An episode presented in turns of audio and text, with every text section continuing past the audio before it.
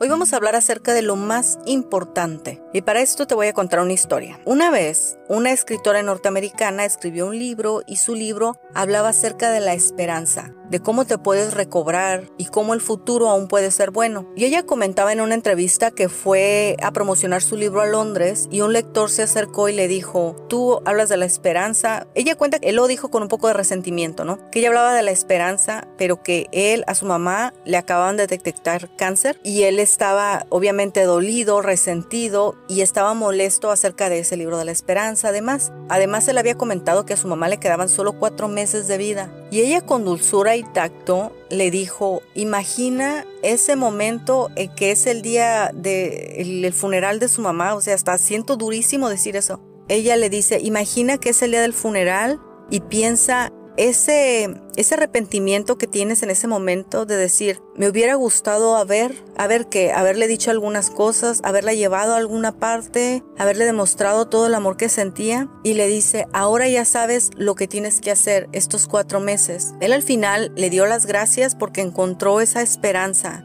esa historia es un caso difícil, o sea, me, me duele más de decirlo, pero él pudo identificar lo más importante, en ese momento lo más importante. Y aunque Ciertamente no nos podemos dejar llevar por sus emociones porque luego no es un terreno muy firme. Sí, sí radica en nuestro corazón lo más importante. No toda nuestra vida lo más importante es lo mismo, ni todos los meses lo más importante es lo mismo. Muchas cosas varían en importancia. Un tiempo puede ser el dinero, otro momento la salud, un momento el trabajo, en otro momento luchar por los sueños. Va a variar, pero indiscutiblemente tenemos que identificar qué es aquello que en estos momentos para nosotros es lo más importante y tratar de proyectar proyectarlo al futuro y ver cómo es idóneo para nosotros que quede resuelto satisfactoriamente tanto en el mundo físico como en tu corazón. Y sería exactamente sobre eso, sobre lo que tienes que trabajar y las medidas que tienes que tomar. A veces quisiéramos que la vida fuera fácil, ¿no? Obviamente. Que tuviéramos el valor necesario, que no hubiera complicaciones, que las situaciones no fueran complejas, que no se nos atravesaran cosas que nos hacen retrasarnos o detener ciertos proyectos, pero realmente la vida no es así. La vida está llena de sorpresas. Pero en todo ese trayecto de sorpresas, de proyectos, de sueños, de la vida cotidiana, debemos encontrar lo más importante. Identifica ahora qué es lo más importante para ti. Por ejemplo, si tienes hijos chicos y quieres que crezcan siendo adultos que sepa que pueden confiar en ti, que los amas incondicionalmente, que siempre los apoyas, asegúrate de que en estos momentos ellos lo sepan, no que lo deduzcan, que lo sepan por ti, que se sientan amados, que se sientan apoyados, que sepan que en ti hay un respaldo, una persona que cree en ellos, que cree en sus sueños, que creen su